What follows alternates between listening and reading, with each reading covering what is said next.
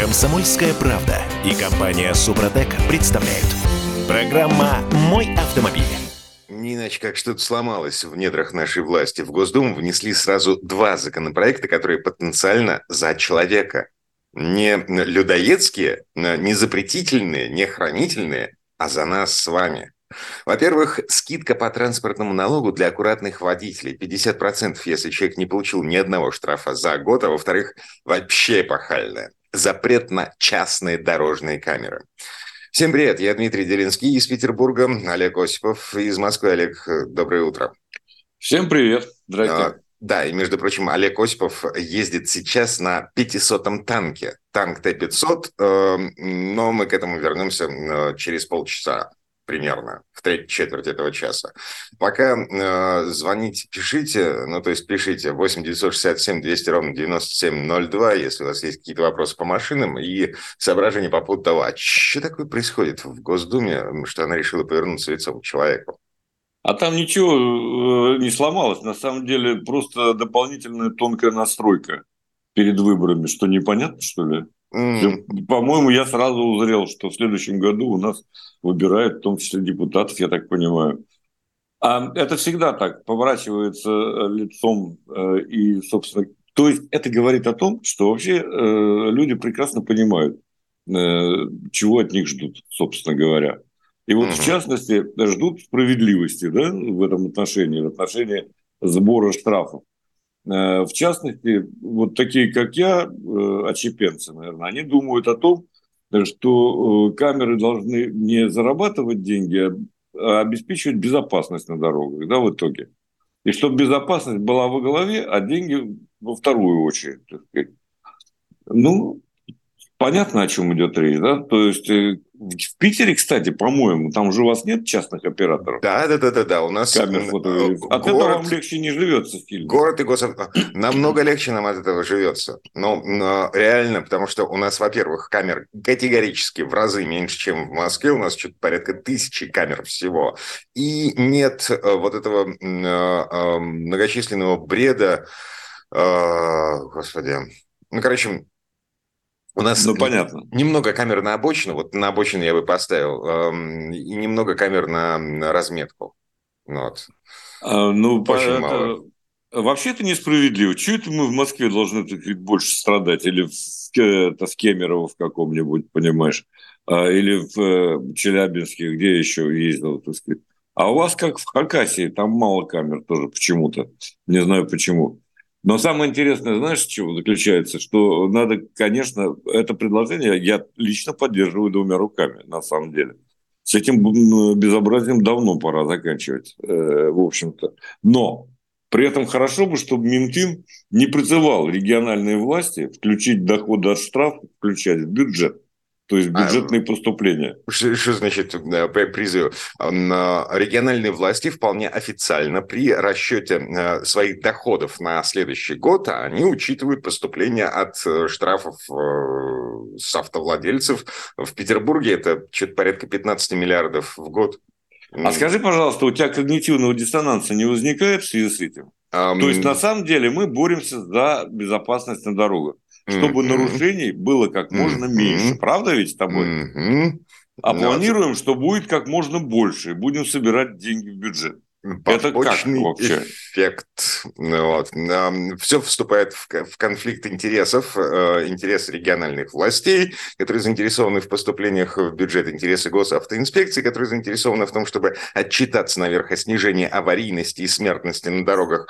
Ну вот, жаба и гадюка. Кто побеждает, э, но самое интересное, ты же понимаешь, что если будут люди вести себя э, прилично на дорогах, то есть не нарушать вообще uh-huh, uh-huh. слово, да, чего не, невозможно добиться нигде, ни в одной стране мира, то тогда бюджеты вообще просядут, так сказать, выходит. Может, поискать какие-то другие источники, а вот эту вот э, ерунду, вот это вот, как бы это так назвать, так сказать, бесстыдное, так сказать, вот это вот э, э, графа э, от штрафов дохода, может ее исключить просто-напросто. Угу. Слушайте, а Ничего же не поменялось с тех пор, как стало известно, что частники а, получают от камер что-то порядка 200-230 рублей с одного штрафа. С учетом того, что самая распространенная статья, по которой нас с вами наказывают, это превышение скорости, это 500 рублей. Ну вот. 250 со скидкой, вот. И тот факт, что власти, э, госавтоинспекция э, берут на себя расходы по оформлению штрафных квитанций и э, рассылки их, э, доставки всего этого в бумаге в том числе, то получается, что государство оказывается в убытке, если э, камеры работают у участника, потому что по договору концессии частник получает фикс, фиксированную сумму с каждого штрафа.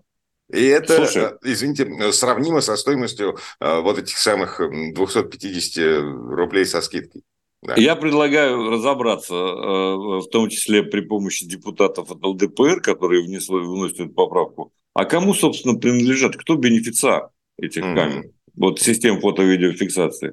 И мы с удивлением увидим, что бенефициары имеют отношение к некоторым органам власти. К тому же ГИБДД, в частности, так сказать тем же, так сказать, э, ну, короче говоря, к структурам, которые э, призваны, собственно говоря, обеспечивать в том числе это, это стандартная история для нашей страны. У меня была ну, подружка, вот. э, подружка, у которой муж э, э, пожарный инспектор, причем, ну, такой, не последний человек в противопожарной службе в одном из регионов. Так вот, э, э, жена у него занималась торговлей пиротехникой. Это гениально. Это очень красиво. Угу. Это хороший анекдот, на самом деле. Э, если бы было бы очень смешно, если бы не было так грустно и правдиво все это не выглядело. Чтобы тушить что-то, надо поджечь что-то, перефразируя так известного мультяшного героя. Да? Ну и понятно, а что у нас все, нет, все а про- проверки, есть. да, все проверки ее магазин проходил, ну, в общем, да. Ну, ура. Ладно, еще любопытно из Госдумы. Подмосков... То есть, еще раз, вот давай мы все-таки да. зафиксируем, что мы за то, чтобы э, частное предпринимательство с камерами прекращено было. Угу. В некоторых регионах так уже есть, этот механизм Любовь. работает, э, э, по всей стране нет. Но Значит, кроме того, что в Госдуме э, вроде как хотят повернуться лицом к человеку, а как к обычному, тут э, подмосковные власти получили право штрафовать владельцев за неправильную парковку эвакуировать машины без привлечения сотрудников госавтоинспекции. Это как в Москве и в Петербурге, теперь и в Подмосковье. И Значит, смотрите, цитата буквальная. Московские, ну, в смысле, подмосковные власти планируют благодаря новым возможностям нарастить объем эвакуируемых авто более чем в 6 раз. Цифры. А, госавтоинспекция, имея в распоряжении ограниченный штат инспекторов, ежедневно задерживает около 300 автомобилей в Московской области, нарушающих правила стоянки или остановки. А нужно более 2000, то есть в 6 раз больше, чем в настоящий момент. Ну, ну не красота ли? Ну вот это вот то, ровно о чем мы говорили. А нужно столько. Вообще mm. с эвакуацией, с парковкой в Москве и Подмосковье это просто беда, я должен сказать. Да, с одной стороны, вроде бы в Москве, так сказать, наводится порядок. Там еще, кстати говоря, замечательное предложение. Давайте, говорит, перв... у больниц в Москве, в том же самом, парковка будет э, э, бесплатно 2 часа, у больниц, у поликлиник э, и так далее, у медицинских учреждений. А потом будут каждый час тысячу рублей стоить. Как а, нравится? А, да, это для того, чтобы эти места бесплатные, парковочные, не занимали работники соседних офисов. Слушай, честное слово, я даже не знаю вот опять, хочется посмеяться, хочется поплакать. Ну, конечно, это безобразие, с моей точки зрения. Ой, слушай, у нас в Петербурге... Два часа, а если у тебя процедуры какие-то, так сказать, там, я не знаю, ну, мало а... тебя будут обследовать. И, ну, ну как это? Мало я... ли тебя будут обследовать. Более-менее вот сейчас все люди ходят в поликлинику по записи, и предсказуемое время занимает этот поход. Вот. Um, у нас в Петербурге вообще была гениальная идея. Мы что же с этой проблемой столкнулись в связи с расширением зоны платной парковки? У нас была гениальная мысль привязывать парковочный аккаунт к порталу госуслуги и заводить талончик в поликлинику через госуслуги в этот парковочный аккаунт. То есть у тебя парковка парковка бесплатная только в том случае, если у тебя в электронном виде оформлен вызов в поликлинику. Как тебе такое? Ну, слушай, Мы идем по пути цифровизации сплошной. Угу. Я давно будем чипировать, кстати сказать, и э, средства индивидуальной мобильности тоже будут теперь регистрировать. Предложение, во всяком случае, такое есть. Ну, а так, на всякий случай. Общественная палата, значит, вилами надвое по воде, они до сих пор чешут репу в том, что же они натворили, ну, в смысле, наши власти натворили с, со средствами индивидуальной мобильности. Ответ на этот а вопрос... Зато нет, Зато есть, это есть только история. идиотские предложения. Например, сократить скорость э, средств индивидуальной мобильности э, максимально разрешенную до 20 км в час. Ага, сейчас. Э, кто-то администрирует соблюдение 25 км в час. Кто будет администрировать соблюдение 20 км в час, если его... А вот зарегистрируем, очипируем и будем следить э, в онлайн-режиме за тем, кто как ездит. Как тебе? Вот Но... оно. Вот Но... оно решение. И, и стратим на это, ну, полтриллиона рублей, подумаешь. Угу. Что, у нас а, денег мало, что ли? А, денег у нас как у дурака Махорки. Угу. Мы сейчас прервемся, уйдем на рекламу. А, вы нам пишите 8 967 200 ровно 9702. Олег Осипов ездит на очередном китайце, это танк Т-500. И в следующей четверти часа мы поговорим о том, как в России увеличился ввоз иномарок по параллельному импорту перед увеличением утилизбора. Э, дилеры перед смертью не надышатся. Комсомольская правда и компания Супротек представляют. Программа «Мой автомобиль». А самое страшное заключается в том, что м- полномочия выписывать штрафы за неправильную парковку и эвакуировать машины без участия сотрудников госавтоинспекции, как в Москве и в Петербурге, в ближайшем будущем могут получить и другие регионы нашей страны. А, Севастополь, например, а, пытается протащить через Госдуму поправки в административный кодекс, дающий такое право. Татарстан туда же. Это к вопросу о том, что Московская область в ближайшем будущем начинает жить по тем же правилам, что Москва и Петербург. Всем еще раз Дима, доброе утро. Да. да, это Олег Осипов, я Дмитрий Делинский, 8 967 200 ровно 9702. Не терпится мне, понимаешь, не терпится мне поделиться личным опытом в Москве. Так. Тут э, давеча, так сказать, ну, некоторое количество дней назад а, меня попытались эвакуировать. Э, я был на другом, вот не на танке 500, а на другом. Танк 500 еще попробуй подними. Короче говоря, а, обклеивали, и как раз рядом э, там же стояли, собственно, сотрудники ГИБДД, как ни парадоксально. Так. А, в одном, э, и, собственно говоря, они мне и помогли избежать этой кары. Я припарковался чем... а, меньше, а, чем за 10 метров от э, пешеходного перехода. Ну, это вот, вот это бредятина. Погоди, погоди, погоди, я не понял. В ПДД написано 5 метров. Да, ну или 5, там, я не знаю, 5, а, извини. Да, 5. Э, ну, как-то там, да, как-то там вот так было. Это у торгового центра, разумеется. Там не было возможности никакой нигде больше э, пристать, а мне нужно было, э, неважно почему, но на 5 минут. Короче говоря, вот такая история. Э, я не успел оглянуться, как они уже ее обклеили. Пришлось сдирать. Ну, в общем, э, решили вопрос именно с помощью э, как раз вот представителей ГИБДД. А так бы я даже не знаю. А МПП у нас еще есть в Москве, вот это вот, вот эти вот какие-то мутные люди, которые тоже эвакуацией занимаются. С ними, по-моему, не договоришься. Ага. Эдуард из Удмуртии пишет нам э, по вопросу о поликлиниках, о бесплатных местах эм, для парковки у поликлиник. В Москве, в Питере хорошо, видимо, пишет Эдуард. В регионах это работает с горем пополам. Это имеется в виду система записи, когда человек э, представляет себе, сколько времени у него займет э, визит в поликлинику, так, чтобы не стоять в очередях. А, согласен, Эдуард. Работает эта штука не во всех регионах, а там, где работает, в том числе даже в Москве, в Петербурге, криво, косо, с горем горем пополам. Но, да, так... и в, в Подмосковье. Я живу в двух километрах от МКАДа, в трех километрах от МКАДа. И здесь есть поликлиника. Я тебе должен сказать, что я стараюсь туда никогда не ходить. А, бывает. А, я что хотел сказать по этому поводу. А, про другие регионы мы сейчас не говорим в связи с тем, что платных парковок в стране, ну, как бы пока далеко не везде, слава богу.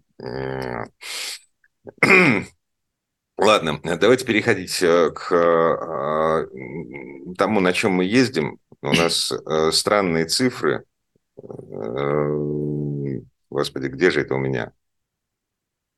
А, а Автостат опубликовал данные о том, как дорожали машины за 6 месяцев этого года. И Росстат тоже туда же. Значит, по данным Росстата, автомобильная инфляция 3% с начала года, ну, то есть в пределах официальной инфляции. Слушай, ну Росстат это вообще смешно даже года. озвучивать, извини. Ну, погоди, они, собственно, подтверждают цифру, которая у нас звучала в предыдущих программах. Средняя цена машины 2 миллиона 600 тысяч вместо 2 миллионов 200 тысяч. А это уже дилеры посчитали. Это не, э, Росстат тут ни при чем. Так, ладно. И так вот... что вот автостат еще более или менее, ну, лучше всего вот дилеры, конечно, считают, э, безусловно. 3% это куром насмех. Ага. На 40% увеличить сравнении с прошлым годом цены на автомобили. Вот а, это да, да. Это не год к году, Олег, это за 6 месяцев с начала года. Так вот, самое любопытное. Меньше всего подорожали новые иномарки. За 6 месяцев рост составил всего 78%. А новые отечественные машины выросли в цене на 4,46%. О чем это говорит? О том, Дмитрий, что у нас вот давай импортозамещение в запчастях на марше. Угу. Нет, давай разберем, что такое новые иномарки. Какие такие новые иномарки они считают? А они то, что... ввезенные, которые официальные или по параллельному импорту? А, видимо, пофигу. Ну, видимо, пофигу, но это надо разобраться, потому что из новых э, иномарок там больше всего, естественно, китайцев, ну, если да. официально, да, угу. других просто нет. Угу. Ну, как, как факта не, не существует. А, в, в начале да? этого года весной китайцы даже дешевели. Э, Хавал тут же переписывал ценники. Да, но они, в том-то все и дело, что они изначально безумно дороги. Да. Они изначально э, да. стоят каких-то немыслимых денег, и стоят до сих пор. Ну сказать. и вот, собственно, поэтому э, они не дорожали с начала этого года. Да, они даже могли немножко снизить, сбавить, так сказать, какие-то преференции. А просто сразу назначили цену, которая не то что кусается, а просто недоступна. Э, и поэтому потихоньку снижают. Но на самом деле тоже это дело не столько и не только в аппетитах китайцев, вернее, так скажем, не только. А дело еще в налогах, разумеется, которые платятся. Налоги, акцизы при ввозе. Угу. Вне всякого сомнения. Конечно, а вообще и... автомобили дороже, чем в Китае, на нашем рынке, те же китайские, как минимум на 30%. О, Точка. Я, я тут с э, кем-то разговаривал, с Федей Буцко, по-моему, разговаривал. Он рассказывал э, гениальную совершенно вещь о том, что европейцы, в принципе, живут на самом деле в такой же парадигме, как и мы.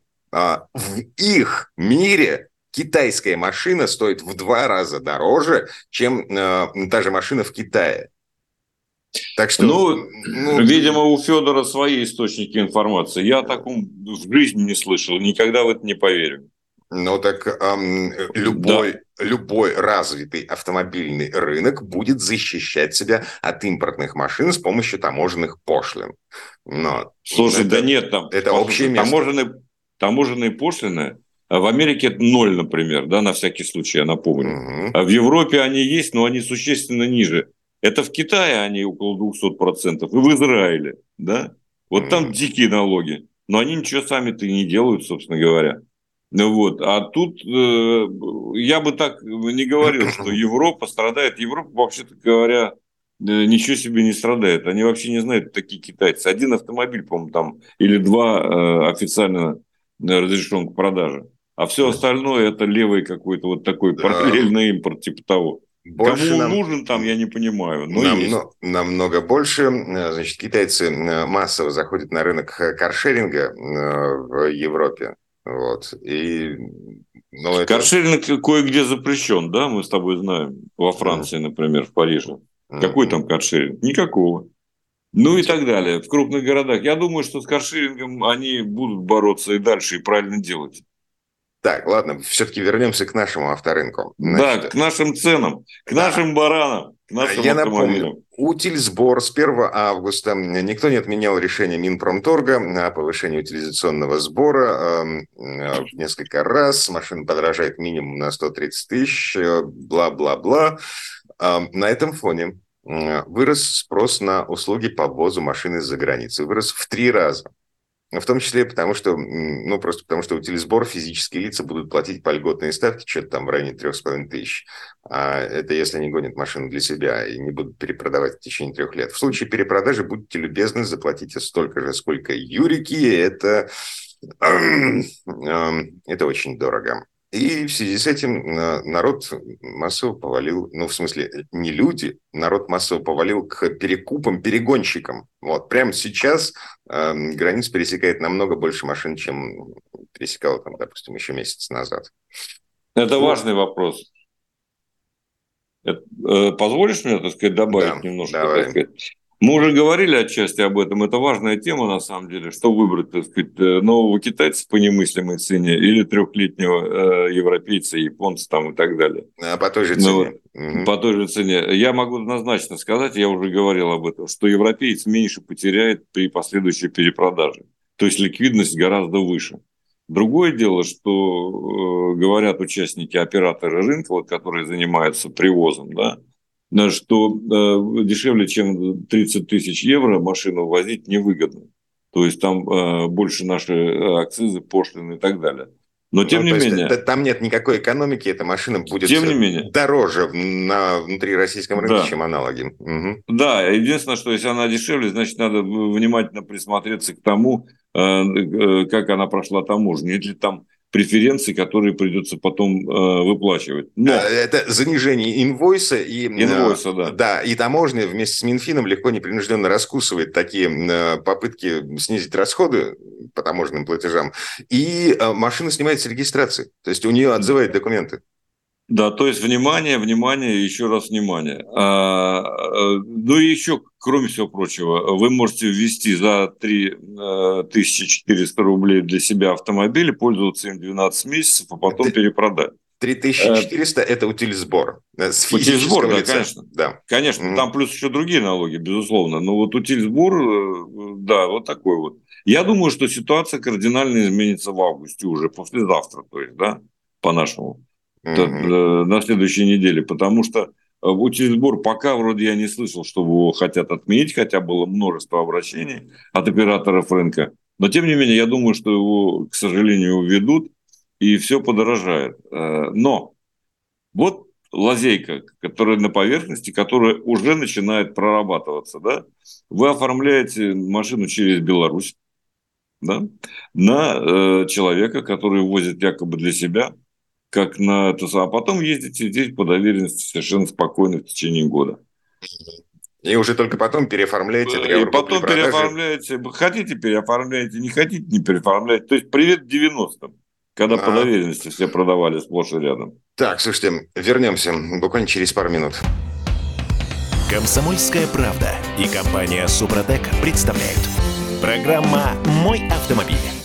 А вот представьте себе, у меня есть полтора миллиона рублей условно, да, а, и большое желание купить Ладу Весту. Я прихожу в официально, к официальному дилеру в автосалон, значит, там есть машины в наличии, стоят, вот. Но а, продавец говорит мне, а я продать-то вам ее не могу, в смысле? Задаю я вопрос э, дилеру. Он говорит, она недоукомплектована, у нее не хватает кнопки аэроглонасс и э, еще как, каких-то деталей, мелочей, там типа рамки мультимедийной системы. В таком виде эта машина пришла от АвтоВАЗа. Но, а, вы помните, на этой неделе значит, довольно громкий скандал возник в связи с заявлением э, президента Ассоциации российских автодилеров Алексея Подщеколдина о том, что АвтоВАЗ 60, а то и 70% машин в дилерские центры отправляет в таком вот недоукомплектованном виде. И вот созрел ответ АвтоВАЗа. А, держитесь. Это контролируемая ситуация. Конец цитаты. Все, занавес. Мы вернулись. Я Дмитрий Делинский, Олег Осипов на, на связи у нас из Москвы. Олег, да, вернулись. Привет. Слушай, ну вроде бы там уже проблема, в принципе, э, во всяком случае, на словах разрешена.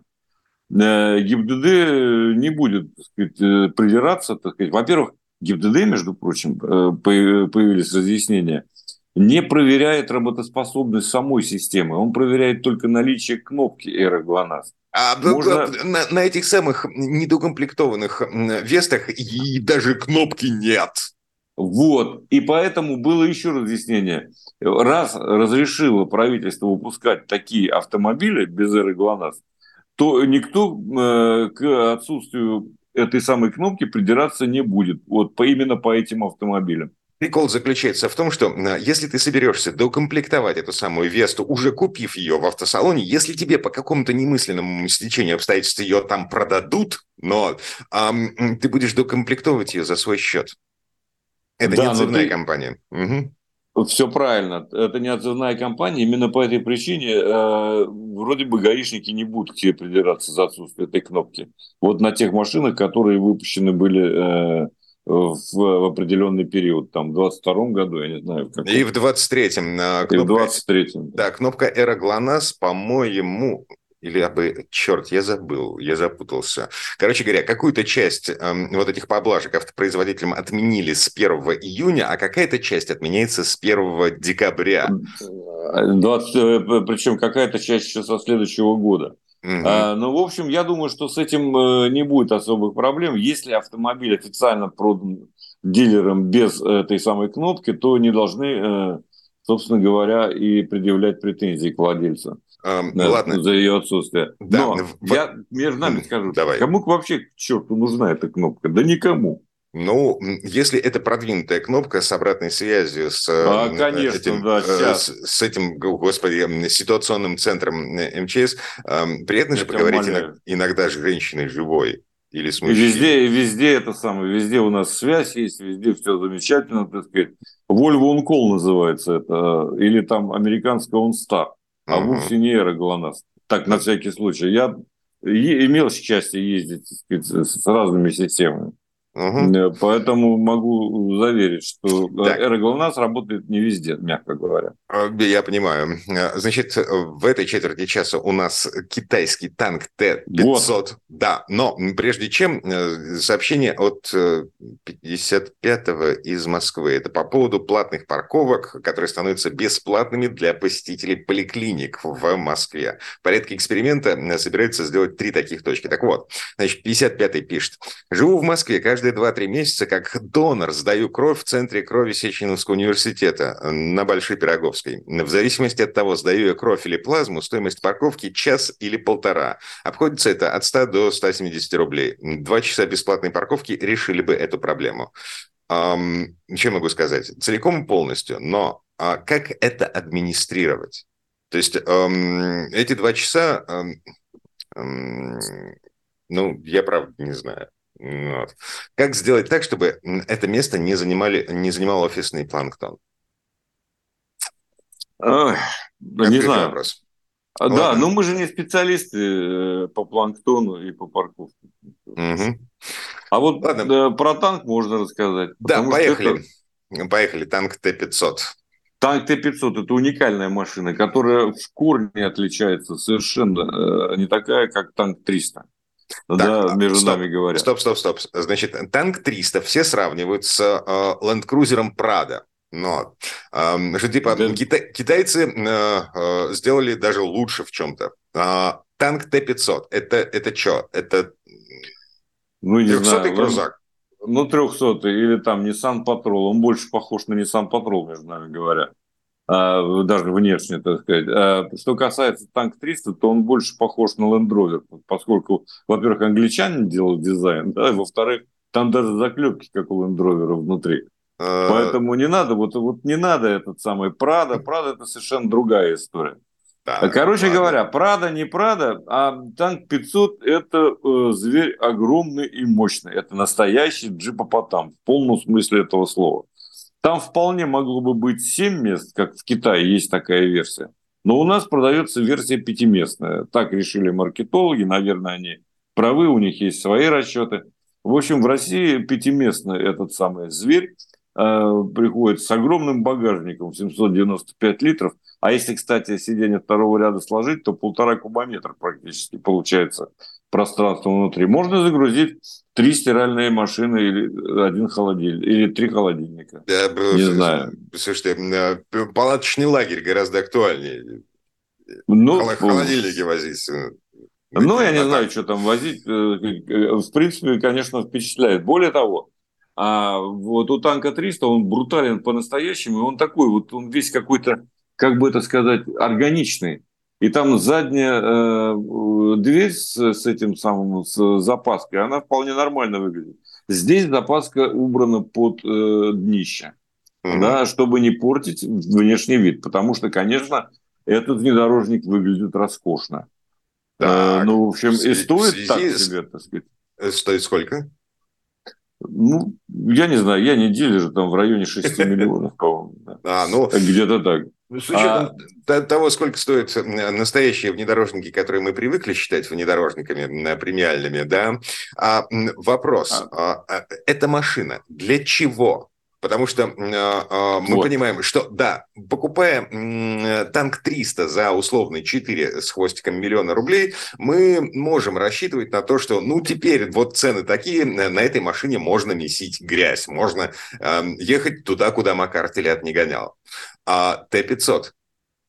Можно, но с э, некоторыми оговорками. Значит, смотри, какая история. Во-первых, и танк 300, и танк, э, танк 500, ну, извини, я по-русски буду называть их, да, танками, они рамные внедорожники, и тот, и другой. Это надо учитывать.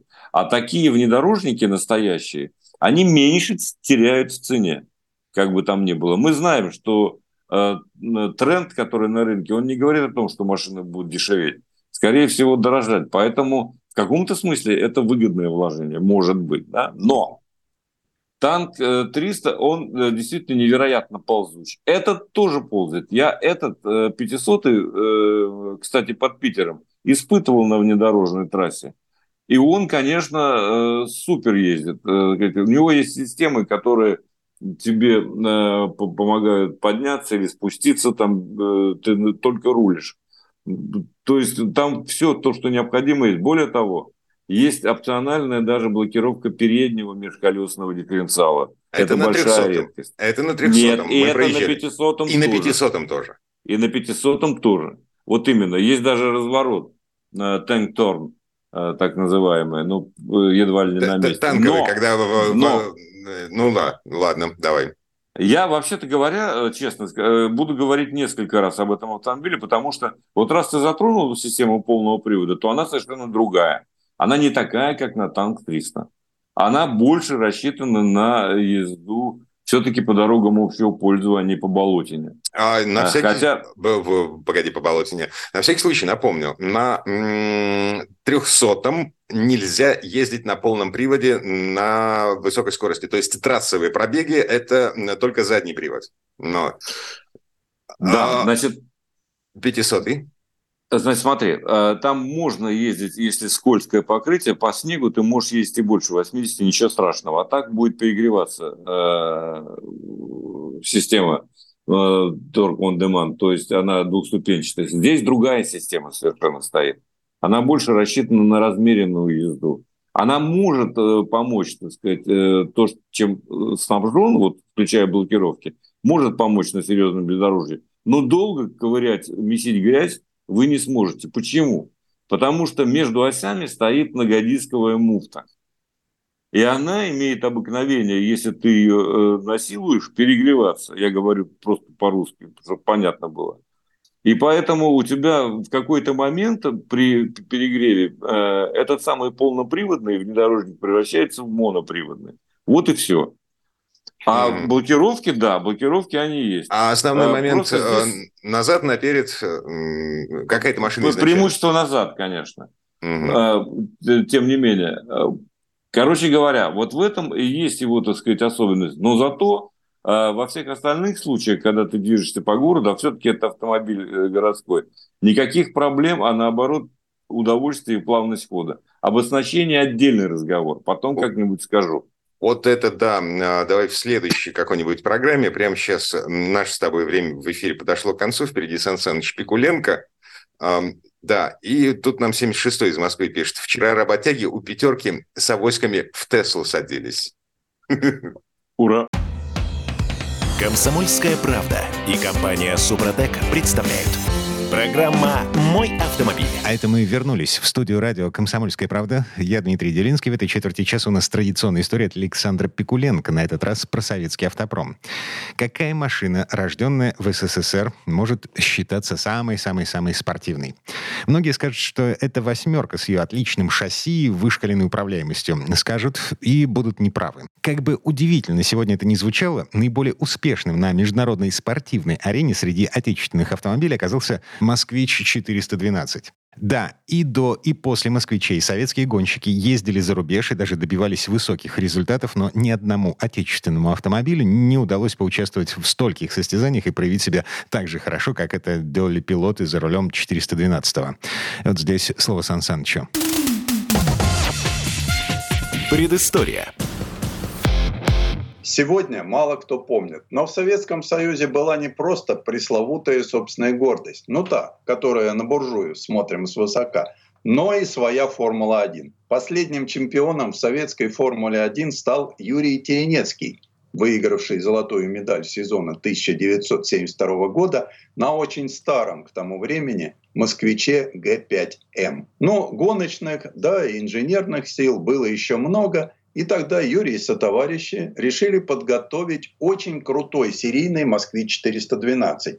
Благо, появившаяся в это время группа 4 позволяла очень многое в техническом плане. Вот и давайте проследим судьбу этой уникальной машины от идеи до печального финала. На автозаводе имени Ленинского комсомола в тот период сосуществовали два подразделения, готовившие технику и принимавшие участие в различных соревнованиях. С одной стороны, старейшие и заслуженные КБ спортивных и гоночных автомобилей и лаборатории спортивных испытаний. Оба этих подразделения жили под крылом отдела главного конструктора. Бессменным руководителем и главным идейным вдохновителем КБ спортивных автомобилей был заместитель главного конструктора автозавода Игорь Александрович Гладилин. О таких принято говорить. Они стояли у истоков.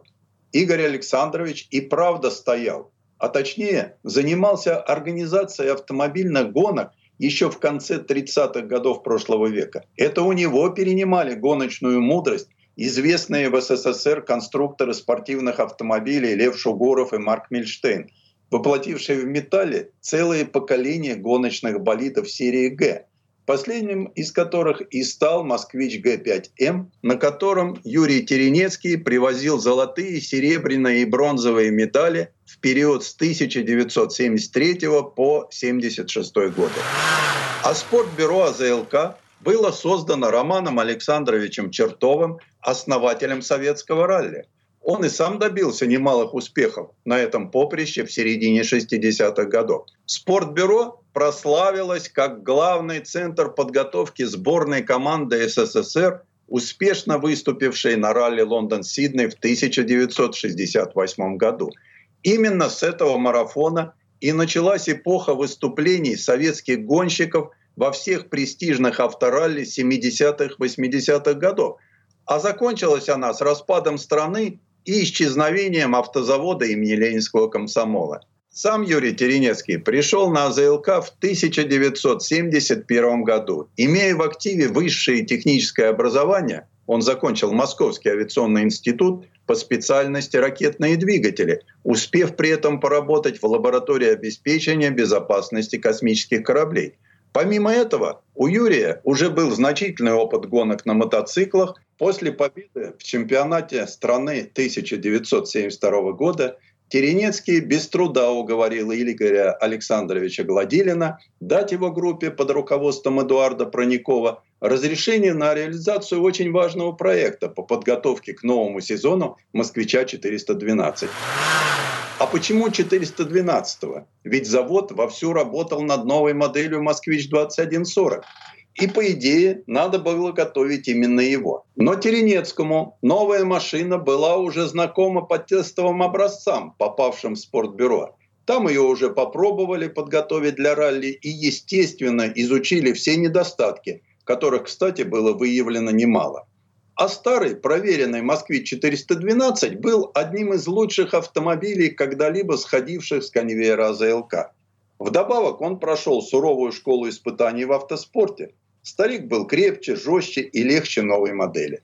С трудом объяснив все это руководству, единомышленники приступили к постройке первого на тот период легкового гоночного автомобиля. Чтобы обеспечить преимущество над соперниками, а в тот период уже появились первые гонщики на новейших «Жигулях», нужен был очень легкий кузов. Его решили делать из тонкого металла толщиной всего 0,4 мм вместо стандартных 0,7. Чтобы штампы не рвали листы, нашли на заводе рулон импортного проката. Но все равно на одну деталь уходило до 6 листов. Слишком уж часто они рвались. И даже самые удачные приходилось доводить сваркой. Таких трудностей гонщики не ожидали.